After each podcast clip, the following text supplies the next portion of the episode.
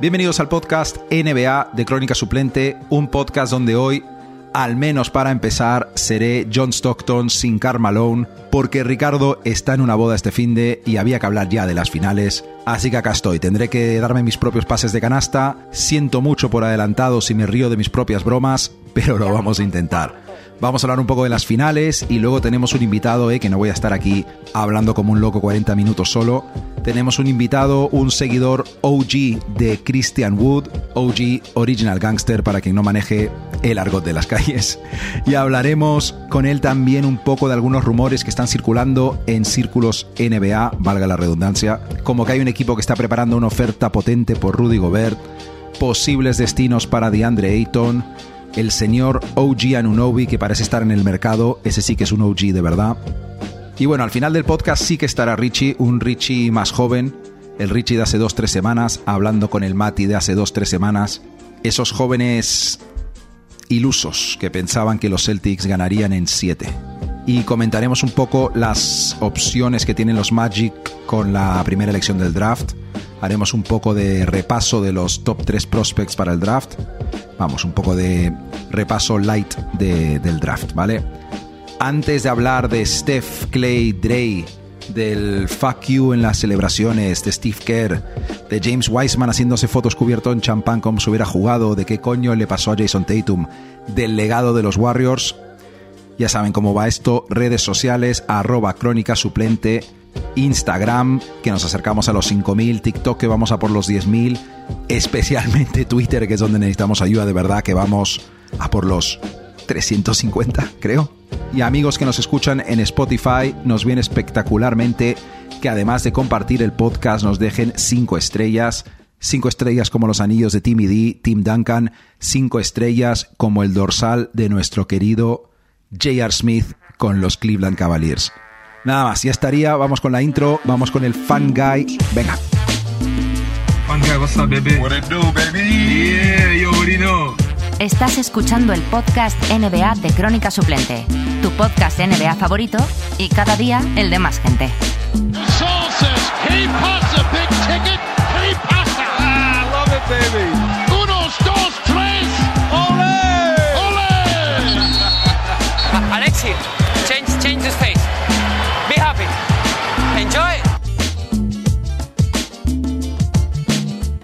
El resumen más breve posible para empezar de las finales. Los Warriors fueron a más durante la serie y los Celtics pues no encontraron soluciones a sus problemas. Las pérdidas de balón, Tatum y Brown tomando malas decisiones al entrar en la pintura, el banquillo de Golden State mucho mejor que el de Boston, que si Poole por momentos, a veces en minutos un poco limitados, que si Looney cuando salía del banquillo, Gary Payton con su defensa, Otto Porter sabiendo estar siempre, y pues el banquillo de Boston se vino a menos y Golden State tiene a Steph Curry y la supuesta superestrella de Boston, Kobe Bryant, ah no, perdón, Jason Tatum, error mío, eh, perdón, no estuvo a la altura y hablaremos de eso más adelante, pero no hay hate, ¿eh? A pesar de la broma de Kobe Bryant, no hay hate. Tatum es joven, Tatum es un crack, estas cosas pasan. Por cierto, hablando del banquillo de Boston que mencionaba antes, ¿qué diferencia el dinero que parecía que iba a ganar Grant Williams en su renovación? Un frena Yanis en toda regla y el cash que acabará ganando ahora, que me temo que va a ser bastante menor.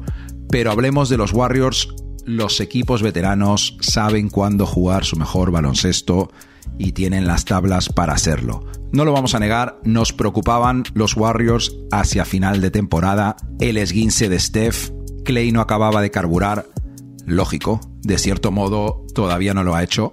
Eh, para los aficionados casual, como les gusta decir en Estados Unidos, pues estaba todo el mundo ahí, qué guay, Clay ha vuelto, mira, mira el triple que se ha marcado Clay en TikTok, pero a ver, si veías los partidos se veía que no estaba todavía. Draymond estaba jodido de la espalda de una forma que francamente preocupaba. La lesión era algo así como que tenía molestias en las piernas por problemas en la espalda. No suena agradable. Preocupaba que tuvieran poco rodaje a pesar de conocerse bien. Podían caer un poco en la tabla del oeste. Podría tocarles un Memphis, un Dallas antes de encontrar esa forma de playoffs. Pero no fue el caso. Encontraron su personalidad como equipo tuvieron suerte entre comillas con las lesiones y de cierto modo vimos algunas de esas cosas negativas eh, durante los playoffs. Por ejemplo, la defensa de, de Poole, bastante nefasta. Clay, partidos malos. Draymond, que no es ese jugador atlético como comentábamos Richie la semana pasada de la primera época de los Warriors. Pero joder, hay un tío, un tal Steph Curry, que es tan bueno. Y más que bueno, obliga tanto a las defensas rivales a centrarse sobre él, que es un escándalo, ¿vale? Pero tampoco vamos a entrar a hablar de las virtudes de Curry porque creo que los que escuchan este podcast están bastante al tanto, ¿no? Y yendo al sexto partido, pues un gran ejemplo de lo que les faltó a los Celtics que los Warriors hicieron bien. Que es cuando un compañero no estaba bien, el resto eran capaces de tirar del carro. Vale, sexto partido, Clay Thompson, 5 de 20 de campo. Pero ahí estuvo Draymond, que hizo un buen partido, por cierto, que sinvergüenza, haciendo los gestos como de triple después de meter. Aunque también hay que quererle por ello a la vez. Eh, Wiggins, el MVP del pueblo, sigue aportando. Peyton hizo su trabajo. Poole hizo lo que hace en los momentos clave. Y creo que cuando recordemos esta serie dentro de unos años, creo que va a ser la serie donde Steph Curry pasó a ser de manera unánime uno de los grandes jugadores de todos los tiempos, ¿vale? El debate del top 10 de todos los tiempos no es nuestro rollo, así que pasando un poco. Yo de verdad odio comparar a, tíos de ahora con los Bill Russells, los Will Chamberlains, los Oscar Robertsons. No tiene demasiado sentido. Pero creo que Steph ya está en territorio Tim Duncan, en territorio Shaq. Habrá gente hater que va a decir que no. Habrá gente que piensa que, que ha alcanzado de cierto modo a, no sé, a Larry Bird. Eh, ¿Hay alguien mejor que Steph Curry a la hora de torturar a una afición rival, a la hora de desesperar a la afición rival y, al rival, y que cuando juega en casa está tan en sintonía con su público hasta el punto que ellos saben lo que se viene y él se lo quiere dar al público. De verdad no me suena que alguien haya hecho eso hasta tal punto, como él al menos no. Es también sus propios compañeros, ¿no? O sea, ¿Podría Draymond ser el Draymond que conocemos, el que acabará en el Salón de la Fama seguro, sin un tipo tan especial como Steph? Y también es que tiene que ser el mejor jugador de todos los tiempos que mide menos de, de metro noventa, ¿no? O sea, olvídate, Jerry West, eh, Isaiah Thomas es el que más ha hablado, ahí el debate con Curry, histórico, ¿no? Allen Iverson, venga, o sea, con todo el respeto a los fricasos que hay de Alan Iverson por ahí, un abrazo a nuestro amigo Evan, por cierto. Y es que a lo que me refiero de estar en un top 10 histórico siendo pequeño es que el impacto que tiene sobre el juego sin dominar con el físico es, es espectacular. Es un tipo que mide igual que yo, un metro ochenta y ocho, y aunque estuviera amasadísimo, es que lo comparas con gente como Giannis, como LeBron, como Durant, ya me entiende, no hace falta que explique esto. Me estoy liando, pero, pero una cosa que sí quiero decir del juego de Steph, que puede estar incluso infravalorado, es que la forma que tiene de llegar a la canasta y desestabilizar a la defensa es creo que igual de increíble que los triples que mete, y se habla poco de eso, ¿eh? Pero dijimos que no íbamos a entrar demasiado en lo bueno que es Steph, así que paro. Pero sí vale la pena mencionar que creo que la razón por la cual siempre ha sido complicado meterle en el top 10 histórico hasta ahora es bastante simple, tiene nombre y apellido y se llama Kevin Durant. Y es que se entiende, se entiende de cierto modo que uno de los mejores jugadores de su época fue a, de nuevo, entre comillas, ayudarle, ¿vale? Pero vamos, estuvo el primer anillo espectacular, esos Warriors que revolucionaron todo, luego los dos con Kevin Durant, pero Durant se fue. Cuatro años después, las lesiones de Clay, incluso la pandemia de por medio, que parece una tontería, pero algo hay ahí con el paso del tiempo. Y hacerlo otra vez en lo que parece otra época, con otro equipo, con otros tíos, es que lo hace todo tan histórico. Y lo que queda, y lo que queda porque estos Warriors van a ser, van a luchar por el oeste y por el título un tiempo más, ¿eh? Tienen equipo, tienen gente joven que viene ahí el general manager de los Warriors, eh, Bob Myers, se habla poco de lo jodidamente crack que es, la verdad. Datos que me resultan interesantes de las finales y los playoffs que quiero compartir. Jason Tatum. 100 pérdidas de balón en estos playoffs. Récord histórico de más pérdidas en unos playoffs. Por cierto, el podio lo completan LeBron de 2018 con 94 y Wade de 2006 con 90. Y otro dato que me ha, me ha hecho alucinar es Steve Kerr ha ganado el 12% de los títulos de la NBA. Esto es si junta sus anillos como jugador y como entrenador. El 12% de todos los campeonatos. Es una puta pasada. Y un tema bastante curioso en el que no caí hasta que lo escuché en un podcast, si mal no recuerdo, el último de Bill Simmons después de las finales, es que se ha hablado mucho estos días de Durant y los Warriors, de que si Durant se equivocó al irse, que es el primer título de los Warriors desde que se fue, que Brooklyn ha sido un desastre, pero mucho ojo a esto porque Durant se podría haber ido de los Warriors como agente libre y decide echarles un cable e irse por sign and trade. En ese traspaso, los Warriors reciben a D'Angelo Russell, que por cierto, hablando de D'Angelo Russell, D'Angelo, lo voy a decir, nunca te perdonaremos lo que le hiciste a Nick Young, pero seguimos, perdón. Y Russell se convierte en Andrew Wiggins. Y sin Andrew Wiggins, los Warriors no ganan este anillo. Así que bastante interesante me ha parecido. Y tenemos que hablar un poquito de los Celtics también. O sea, ¿qué consecuencias tiene esta final para los Celtics? ¿Van a salir reforzados o esto les va a hundir hasta cierto punto? Porque las cosas como son, ¿no? Se vinieron un poco abajo y no fue solo el banquillo que nos rindió, fue la estrella del equipo, Tatum, que resulta que no es la superestrella que pensábamos después de la serie contra Brooklyn o incluso la serie contra los Bucks. Y de verdad que no pasa nada, no hay hate hacia el tío, eh, es un tío joven, eh, tiene que seguir mejorando en ciertos aspectos de ataque. Tendrá una cantidad de entrenadores flipante que le ayudarán, irá trabajando ciertas cosas, ya lo dije en el anterior podcast. Tiene ese Eurostep que le funciona bastante bien, pero siento que necesita un poco más de, de variedad atacando la canasta. Sus porcentajes no corresponden con su talento cuando ataca el aro. Y no sé, esto trae muchas preguntas como es, ¿qué tan jodido está o estaba del hombro? No lo tengo tan claro. Creo que la situación un poco le, superó, ¿vale? Hubo momentos de lenguaje corporal bastante negativos. No se, no se veía que pudiera sacarlo adelante en los momentos difíciles. Él suele ser un tío que confía en sí mismo y como que perdió esa confianza, estaba como vacío por dentro. Creo que todos lo vieron en las finales, saben de sobra de lo que estoy hablando.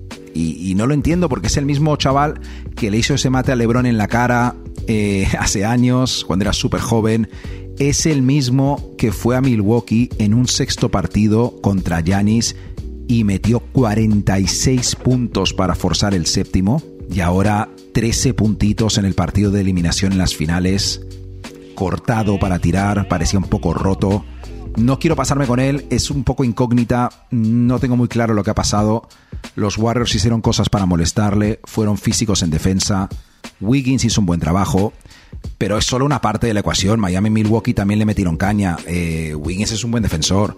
Tal vez fue el físico, tantas series, siete partidos.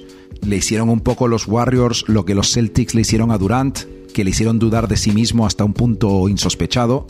No sé, y la verdad es que eh, no hay mucho más que decir hasta ver lo que pase dentro de 10 meses cuando vuelvan a los playoffs, porque no vamos a obtener respuestas en verdad durante la temporada regular, porque ahí no es donde se demuestran las cosas, ¿no?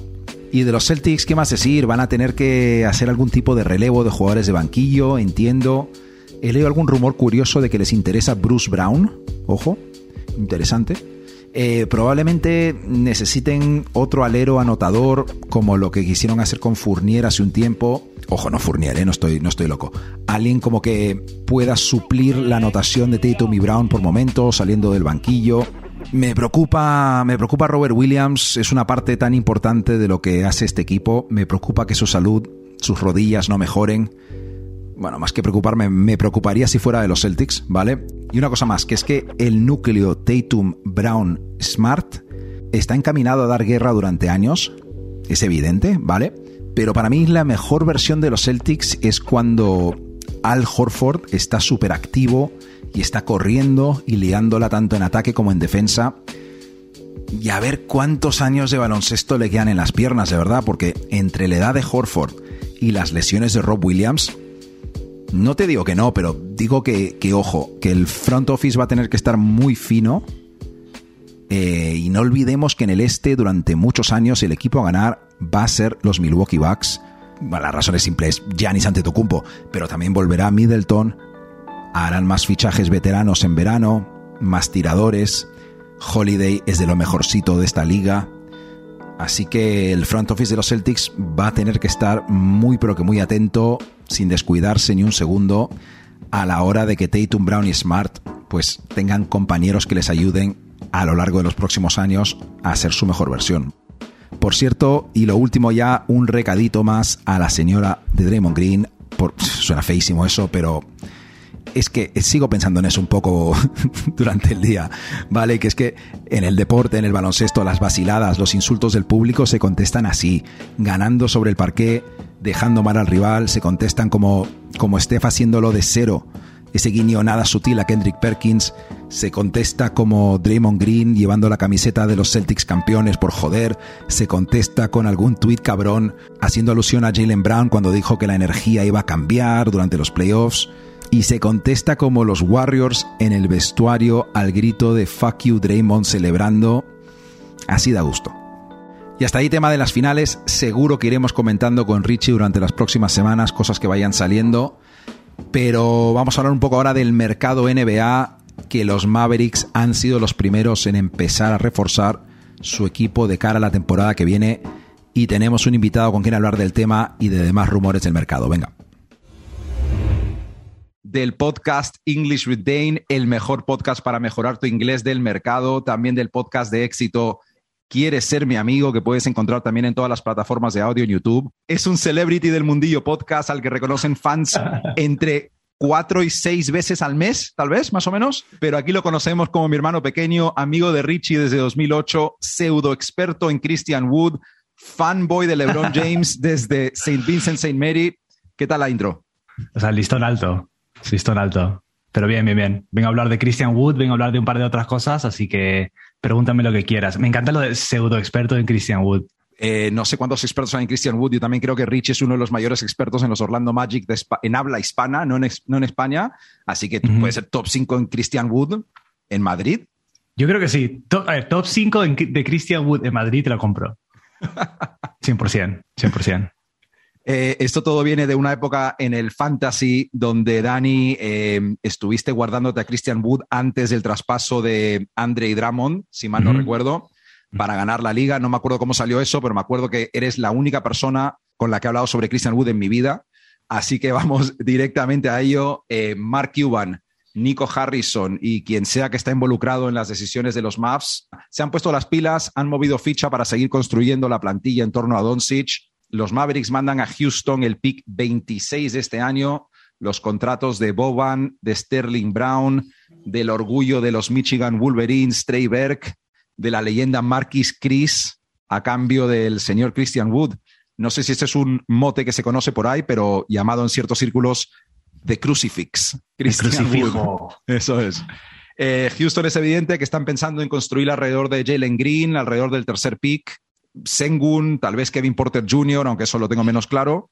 Wood, desde luego que no encajaba ahí. Entiendo por lo poco que hizo falta para deshacerse de él, que todos los equipos de la NBA sabían que se quería largar. Y nada, cuando me entra en Bleacher Report la notificación, Christian Wood a Dallas a cambio de muy poco, mi primera reacción es, ¡uh! ¡Wow! Win total para Dallas. Sí, a ver, Em, es que tengo mucho que decir de Christian Wood, que no lo ha dicho nadie nunca. Este es el podcast. Em, o sea, me parece un traspaso. A ver, está claro, cuando viendo los playoffs, estaba muy claro que le faltaba a Dallas un poco de protección de aro. O sea, es lo que más le faltaba. La gente entraba por ahí como por su casa y anotaban bandeja tras bandeja. Christian Wood rellena, o sea, llena eso que necesitan, no lo sé. No lo sé. Christian Wood es un poco protector de aro fake. Es como que pone alguna que otra chapa, pone una chapa. No sé si, si llega a una chapa por partido, igual está en 0.9. O sea, sí, eh, una, chapa, en media hora. Un buen día, sí, sí, sí. Claro, y ni siquiera. Eh, Christian es un, un 20-10, o sea, potencial 20-10, pero que promedia 17 y pico y, y 10. Eh, no sé si es un buen fit para Dallas. O sea, Dallas ha dicho, necesitamos algo. Es un poco la finta como para que parezca que le están trayendo piezas a Luca, pero lo han traído de como tercero o cuarto nivel. O sea, para a Luca le tienes que traer a alguien top. ¿No? Si, si de verdad estás con- como confiando en Luca para liderar tu franquicia, que es obviamente lo que están haciendo y deberían hacer, pero están trayendo a alguien eh, como que se queda muy corto para mí. Es un poco. Es un poco Westbrook en versión pivot, lo llamo yo a veces, lo he visto jugar. Guau. Eh, porque está en el campo y hace cosas, pero luego el, el- el plus minus, el- sus, sus ratings, así tipo lo- las estadísticas avanzadas. Eh, y otra cosa, espera, me parece que ha llegado como medio año tarde ese traspaso A ver, Dallas. para los es dos que- equipos. Sí, para que no se maten en Houston por un lado, pero eh, por otro, Dallas es que ha maniobrado lo que ha podido entre lo de Porzingis, que trajeron a Wingweed y lo hicieron bien a nivel, a nivel salarial, y este es otro movimiento, eh, de cierto modo, de, de bajo coste. O sea, yo creo que es para lo que han dado en el traspaso, eh, es un jugador de bastante calidad, o sea, porque el precio es el pick a final de primera ronda y jugadores que no entran en la rotación de playoffs. Que, es que al hombre le queda un año de contrato a Christian Wood, eh, si no funciona, será gente libre y Dallas no habrá dado nada de valor a cambio. Si funciona, hace buena pareja con Doncic, se llevan bien, no hay problema, eh, hacen un buen run en playoffs, pues se le da un contrato simpático a largo plazo y genial. Y para Wood es una oportunidad perfecta de demostrar que puede jugar a baloncesto ganador. Todavía es bastante joven, eh, viene de las malas experiencias en, en Houston, antes en Detroit. Y es que creo que, a ver, en defensa me preocupan las mismas cosas que, que a ti. Me ha gustado lo que has dicho de fake protector de aro, ¿vale? Pero eh, al menos en ataque, yo creo que es bastante perfecto para jugar al lado de Doncic. Eh, es mejor en el pick and roll que por Singis, finaliza eh, por dentro igual o mejor que Powell, puede abrirse a tirar igual o mejor que Clever y tiene algo que ninguno de los dos pivots de Dallas ahora tienen, que es que puede jugar off the dribble, viniendo del bote, encarar la canasta, como una especie de Anthony Davis del Mercadona, en, en ataque, Wow. al menos. Iba a decir que le han traído una superestrella al Mercadona, como Pues ya está. como hoy en día se construye trayendo dos o tres estrellas, pues le han traído uno del Mercadona. Eh, mi problema es, es este. Una de las, de las debilidades, digamos, de los Mavs es, y de, de Luca en general, es que tira muy mal del, del, o sea, muy mal no, pero tira mal de tiros libre para la superestrella que es, para lo buen jugador, buen tirador que es, no tira muy bien de, Sí. la, de la línea de, de- de libres. Christian Wood tampoco, o sea, Christian Wood tira aún peor, tira un 60%. 60 con 6. Si tus dos, si tus dos cracks, bueno, tu crack, crack A y crack Tu, tu D, crack y sea, medio, sí. tu crack y medio tiran 60 y muchos de campo de libre, es un problema, especialmente cuando el juego, cuando, cuando el juego se, se frena un poco, llega un momento playoff y la gente ya está como apretando, calculando, limitando posesiones y, y todos los tiros libres valen. Ahí van a tener un problema. Eh, este traspaso mejora el roster de Dallas, sí. Que lo mejora por mucho, no. O sea, no han hecho aquí un, un trade que de repente. Porque a Christian Wood es otra cosa. O sea, a Christian Wood lo hemos visto en equipos malos, como has dicho tú, que por un lado es como, vale, no sabemos del todo lo que puede hacer porque ha estado en equipos malos, pero también teóricamente un jugador bueno en equipos malos está, está anotando 25 puntos Sí. por partido, haciendo todo. Christian Wood no hacía eso. A ver, entonces esto viene a lo que pasaba en Houston un poco, porque también tiene una reputación un poco polémica. A ver, tuvo movida el año pasado con, creo que el entrenador por momentos, pero yo entiendo, es un, es un tipo que firmó un contrato para ser importante, digamos, en Houston y luego entraron Jalen Green, le dieron el, pusieron el balón en las manos a Kevin Porter Jr., eran los jóvenes haciendo lo que querían, jugando como el culo, digamos, a nivel de baloncesto ganador y yo entiendo que se picó, se picó un poco, ¿no? Pero no es lo mismo que, Sí. que luego estar con Doncic y que se espere que llegues a unas finales de conferencia, claro.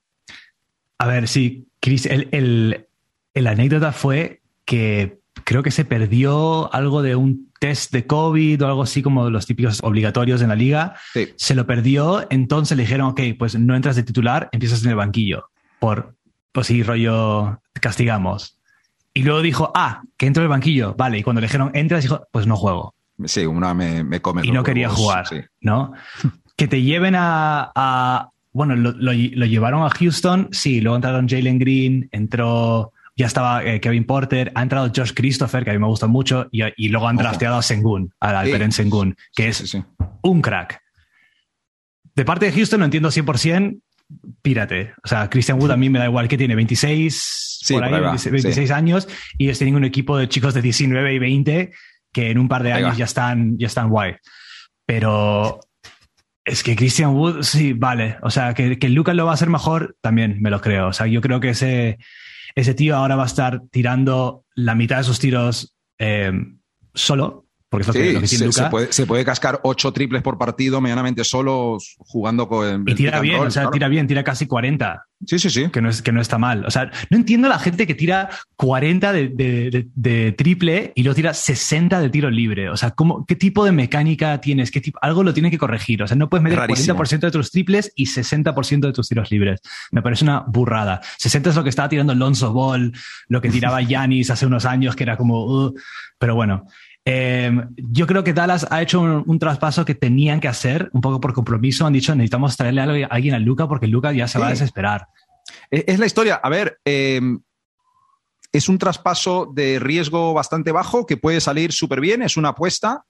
Mm. Eh, no tienen, creo, no lo he investigado a fondo, pero por lo que me suena, no tienen la flexibilidad salarial para estar haciendo traspasos por DeAndre Ayton o por Rudy Gobert o si lo hicieran tendrían que desprenderse algunas piezas, es bastante complicado. Así que bueno, tienen que probar cosas, tienen que probar cosas y, y lo que digo, si no funciona, pues nos echaremos unas risas en, en, redes sociales, nos echaremos unas risas, Richie, en el podcast semanalmente si no está funcionando, porque que Doncic se pique con su plantilla y que Christian Wood, o sea, va, va, a ser divertidísimo si sale mal para nosotros.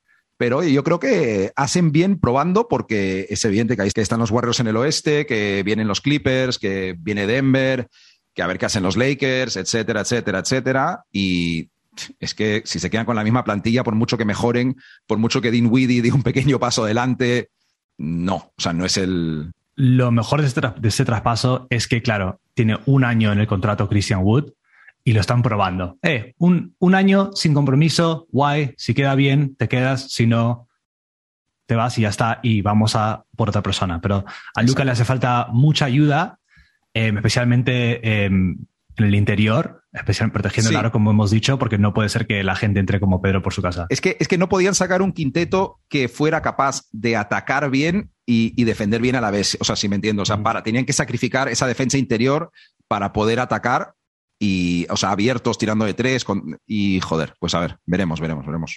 Un par de rumores más de traspasos que quiero comentar un poco por encima. Eh, ya hablamos, Rich y yo, hace un par de semanas de la situación de Utah y ahora ha salido que parece que los Atlanta Hawks están preparando una oferta por Rudy Gobert que incluiría una mezcla de Clint Capella, John Collins, Kevin Werther, importante, y el pick 16.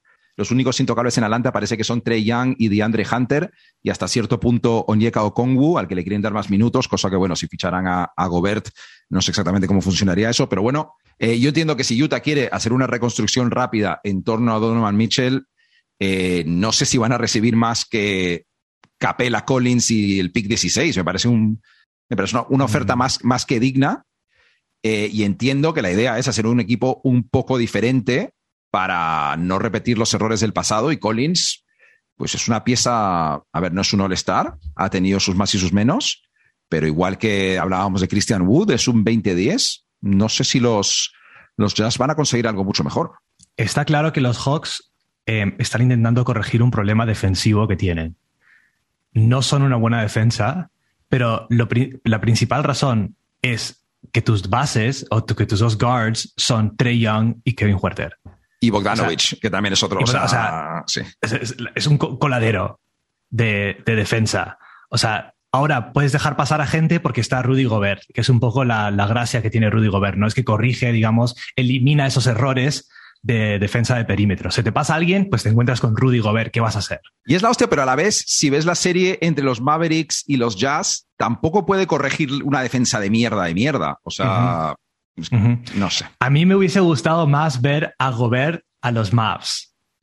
Ya, bueno, es que de, también por, por, pero por no, pedir. Pero yo qué sé, Claro, pero a ver, ¿quién, ¿a quién le vas a devolver a Utah que te diga, vale, a Finney Smith ahora entiendo que no se quieren deshacer de Finney Smith, pero Finney Smith. Tendrías que mandarles a, a Jalen Branson y a Finney Smith juntos o una cosa así. Es que Claro. no tendría sentido para. Por eso digo Claro, que claro, la flexibilidad que tiene Dallas es muy jodida. O sea, Básicamente con ese traspaso están diciendo que Capela te vas a la mierda, o sea, que no- no- das, das igual, ya, ya fuiste. No, Capela tuvo su época de Houston, de puta madre, que era como, como complemento a un guard que hace drive y soltarla, como Harden, que entraba y si no les, si no le cerrabas, anotaba. Es un poco igual que Trey Young, ¿no? como sea, outlet. O sea, cuando, cuando Claro, te complicas la vida pero- un pick and roll. Pero ese claro. tipo de jugador, en teoría, viene muy bien con gente como Trey Young y Harden, que en realidad ellos se parecen bastante en su forma de juego. Pues están buscando el triple, penetración a aro o entrar, que se colapse la defensa y soltarle una liup al tío grande. Sí, sí, sí.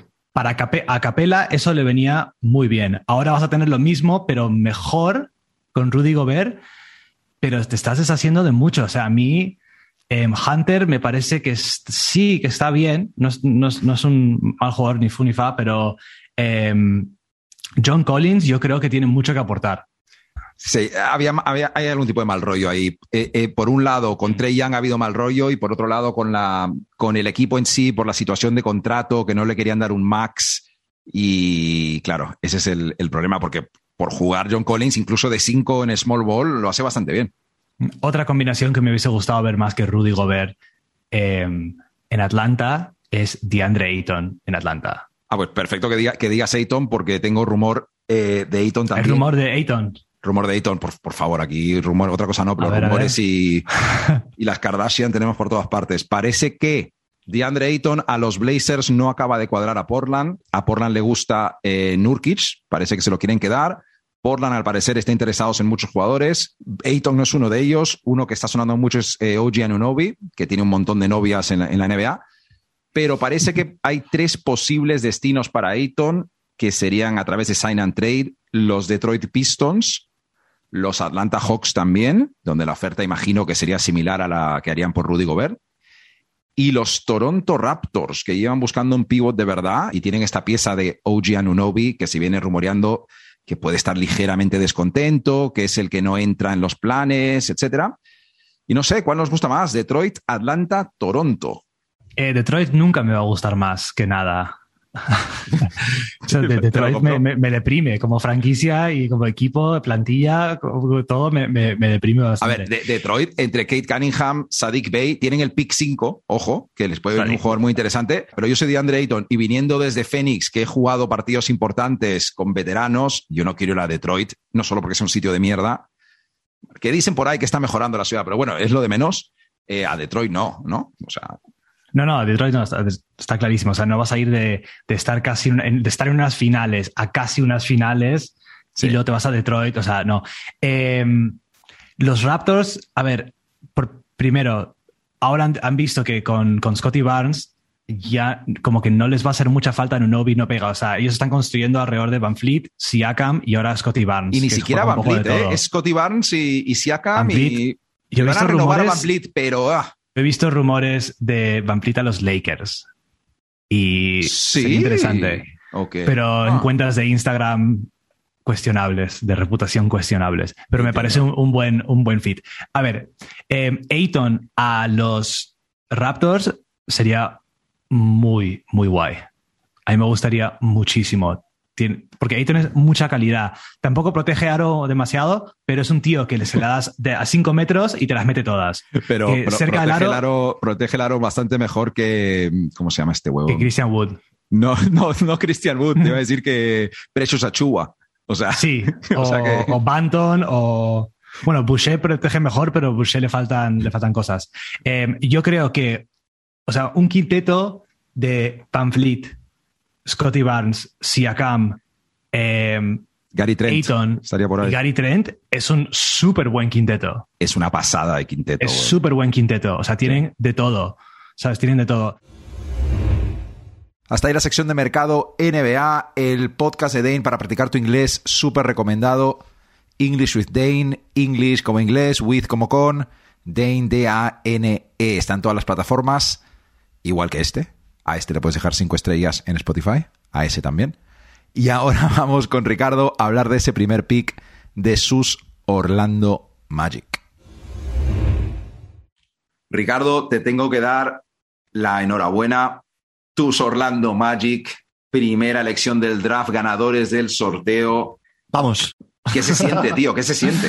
Pues se siente que, que somos el uno en algo, por lo menos, por lo menos un, un año, vamos a ser el uno en algo, que son eligiendo el primer pick de, de esta hornada de, de jugadores que vienen tanto fuerte, me parece, que vienen, vienen, creo que vienen bien. Entonces, eh, hay que utilizarlo bien. Yo no sé si nos hubiera venido mejor eh, un pick de, en vez de jugadores de baloncesto, un draft de médicos o de fisioterapeutas o de chamanes para poder eh, curar todo y lo que ha- nos ha pasado. en la Me- enfermería. médicos para toda la plantilla, Jonathan Isaac, chamanes. Por ejemplo, eso es, eso, Claro. eso, claro, muy bien visto, así es. Así es.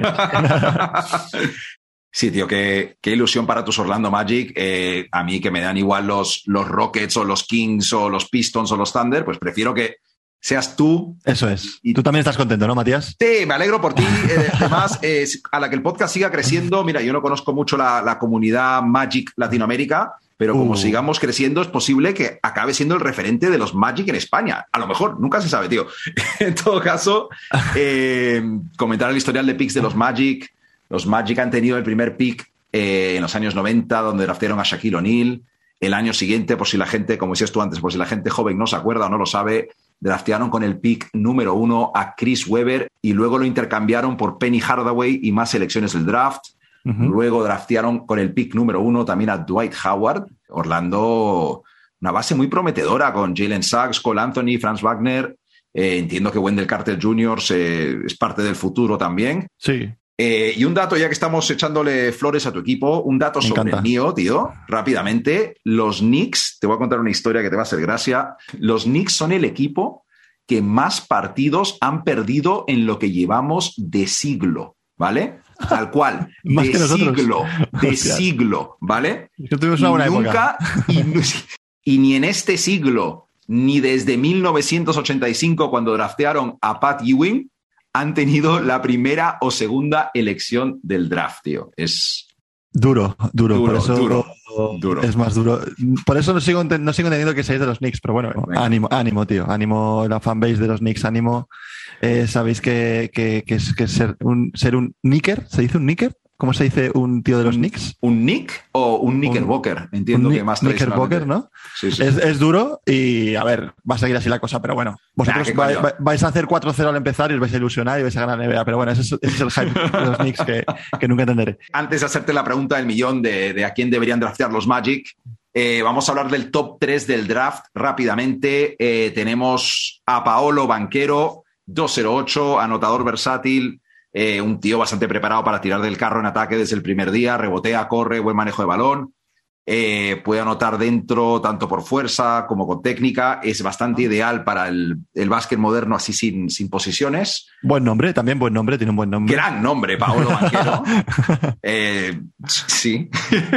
es, a ver, es un poco es el típico 4 que es demasiado rápido para los pivots, ¿vale? Tiene buen tiro, aunque no es un tirador, tirador.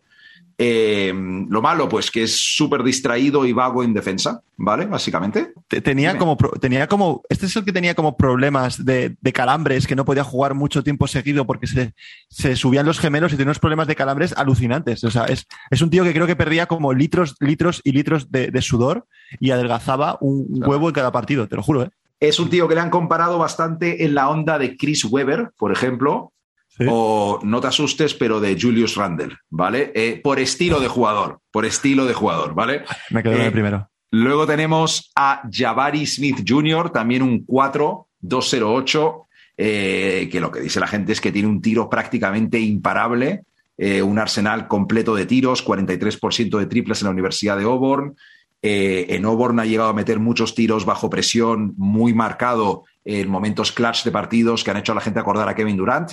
Es un jugador muy trabajador, muy buen defensor, se esfuerza mucho. Dicen que tiene potencial para ser jugador All NBA en defensa, ya que puede defender múltiples posiciones. ¿Qué le falta a este tío? Pues no es el más fluido con el balón en las manos. Eh, si se convierte en un tío que bota y ataca la canasta, pues sería imparable, pero de momento es un gran tirador y un gran defensor. A este Jabari Smith, y esto te va a hacer gracia porque ha sido un Magic, le comparan con Rashard Lewis si Rashard Lewis defendiera a un altísimo nivel, ¿vale? Eh, o a un Michael Porter Jr. a un- o a un Harrison Barnes más alto, dicen. mm, interesante. Interesante. No te, no, te- no te veo la cara de que este sea. Yo, este es el tuyo, mira, espera. Este es el tuyo. Estoy intuyendo por tus caras que la gente no ve. El señor Chet. Chet Holmgren, 213, 88 kilos, chaval. O sea, ¿Qué dices? 88 kilos pesa. 88 kilos, tío, es un crack. Este Wow. tío es un shot blocker en toda regla, ¿vale? Puede usar ambas manos sin problema, eh, se defiende lo suficientemente bien moviendo los pies en la defensa de perímetro para, para poder defender el pick and roll. Tira bastante bien de 3, 41%, la pasa bien, puede correr el contragolpe guay, comete pocos errores en ataque, la verdad. Triples catch and shoot, triples off the dribble, eh, finaliza bastante bien por dentro. ¿Cuál es el punto, el punto flaco de Chet, de Chet Holmgren? Bien, bien sacado, bien Pues sacado. esos, no me lo acabo, sí, eh, esos 88 kilos, tío. Eh, la gente cree que le van a atacar similar a como atacan a, a Porzingis, poniéndole defensores más pequeños, eh, al menos que él pueda imponerse un poco en el, en el poste bajo. Ricardo García, eres el general manager de los Magic. Eh, ¿A quién escoges y, por qué? Eh, mm, a ver, la verdad es que los tres que has dicho nos encajarían con. tengo, una, tengo una comparación, pero no sé si puedo decirla, creo que no la voy a decir, pero nos encajaría muy bien. Eh, ba- banquero, me, gusta Banquero, me gusta Banquero. Ya varias, ya, ya varias de verdad que le he visto menos. Ha- habla muy bien de él. De hecho, en- en mock drafts que he visto por ahí, les- le colocan uno, le colocan uno, ¿sabes? Eh, eh, creo que, que Banquero, en cuanto a, posición, nos viene muy bien, nos viene muy bien una posición interior, pero creo que hablando de posiciones interiores, a mí el que más me motiva es Chet. Eh, Chet creo que puede ser un jugador muy importante en los Magic. Eh, la, la mentalidad que tiene, viene con una mentalidad que he visto en una entrevista el otro día. De, le preguntaban quién era el, su jugador favorito, quién era el mejor jugador de la liga, tal, y respondió él dentro de dos años. O sea, en plan, va de sobrado, me encanta, va de sobradísimo el tío. Ir desolado con, con- con esa carilla, tío. Con esa carilla y ese pesando, y pesando heavy, 88, ¿eh? 88 kilos. Sí. Eh, eh, creo que también nos, nos viene muy bien ese juego que va a tener, eh, guardando obviamente las distancias, que un poco Durant, entre comillas, de jugador súper alto que, puede, que bota bien la pelota para medir 2.13. Sí. Eh, tiene un tiro, tiro exterior bastante decente. Eh, luego eh, tiene bastante buena IQ. Yo creo que de los tres es el que mejor IQ tiene en cuanto a visión de juego. Y creo que una parte muy importante también para cogerle a él es que podemos mandar a, a tomar por saco a Mamba. Y podemos. Sí, pero que es un jugador que en la liga tiene nombre. Es un jugador que equipos como los Raptors, equipos así de, Ojo, ese, ¿eh? de- Sí. de ese estilo, eh, tiene bastante nombre para, para, para sacar un jugador más o menos apañado.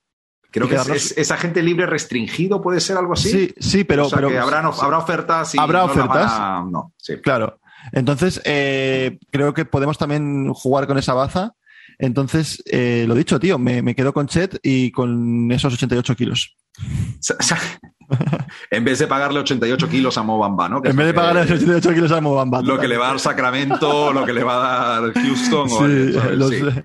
sí, los Hornets, ese tipo de, de equipos. Sí. Bueno, los Hornets andan detrás de pivots a lo loco, ¿eh? Que Por eso, por eso están hablaban- interesados en. Sí. Hablaban de los Hornets, que estaba muy interesado. O sea que. Yo lo que, lo que sí tiene Chet Holmgren que, que pega con los Magic, tío, es que es un tío increíblemente largo, tío, que a los Magic eh, les encanta eso. Ah, no me, no me lo he apuntado, pero también estuve leyendo que tu general manager de ahora es el, el tío que drafteó ante Tocumbo, tío. Wow. A ver, los Magic históricamente eh, en los- las rondas altas han tenido buenas selecciones. O sea, joder, Sí. lo que has dicho, Dwight, O'Neill, eh, ese Weber que creo cambiamos por Penny, eh, jugadores altos así eh, que, ha- que hayan caído ahora mismo no me vienen a la cabeza porque ya también, yo qué sé, am- son- me acuerdo más de las cosas malas que de las cosas buenas ya de los Magic, pero bueno, se nos ha- no, no- no lo hemos hecho del todo mal cuando hemos tenido la responsabilidad arriba para, para, para seleccionar un jugador. Sí, además, eh, ah, ah, y no lo he dicho antes, la comparación que, que hacen de Chet Holmgren, eh, la- las dos me hacen bastante gracia, así que las quiero, las quiero soltar. Una es Rudy Gobert con tiro exterior y manejo de balón. Ojo, que joder. eso, eso pinta bien. o sea, Hostias, hostias. Esta, esta es la que más me ha gustado, tío. Incluso más. Dicen, eh, y esto creo que es de, eh, del draft guide de The Ringer, creo que es un artículo de Kevin O'Connor. En Sí. todo caso, eh, Pau Gasol de la generación Z. Oye, pues no está nada mal, ¿eh? O sea, los dos, las dos comparaciones. Yo había leído por ahí eh, por Zingis, o sea que me quedo con las tuyas. Por Singis, sí. Es que, claro, eh, es lo que pasa con, con, tío. Ese, ese cuerpecillo, por llamarlo de Pero, alguna pero, forma. pero ese cuerpecillo, tío, eh, eh, el tío, primero, eh, ha, ha tempo- ha acabado la temporada entera sin lesionarse, que un jugador con ese tamaño y con esa edad No tiene un historial, ¿no? De, no tiene de un historial de lesiones. mm, Ahora se va a llegar a Orlando y se va a partir el cruzado, obviamente, pero hasta, hasta, hasta, hasta que llega hasta que llega a Orlando no tiene un historial de lesiones mm, tan así por así de, de- de renombre. Y luego también, tío, en su juego, si, si la gente lo ha visto jugar, es un juego que, que, que, que es bastante físico para pesar 88 kilos y Sí. el tío penetra bastante bien. eh, defiende con el cuerpo y, y- y eso también interesa, joder, que al final esos kilos es gimnasio y es comer más hamburguesa, yo qué sé, o como o beber más cerveza, lo que la, la dieta de que haga para poder engordar, pero que eso se puede recuperar ese físico, es lo que quiero decir. Amigos, ese ha sido el episodio de esta semana. Espero que al menos la variedad les haya hecho gracia. Ha sido curioso con diferentes micrófonos, ecualizaciones. Espero que a nadie le haya sangrado el oído. Redes sociales, arroba crónica suplente, Twitter, Instagram, TikTok. A compartir el podcast que nos hace mucha ilusión que estemos llegando cada vez a más gente. Y quien no lo haya hecho, pues que nos deje cinco estrellas en, en Spotify, hombre, que nos hace un buen favor. Volvemos en unos días, seguramente con tema poner nota al draft o cosas de esas que hacemos los podcasts de baloncesto y nada más. Cuidado con el calor, manténganse hidratados. Hasta la semana que viene. Chao.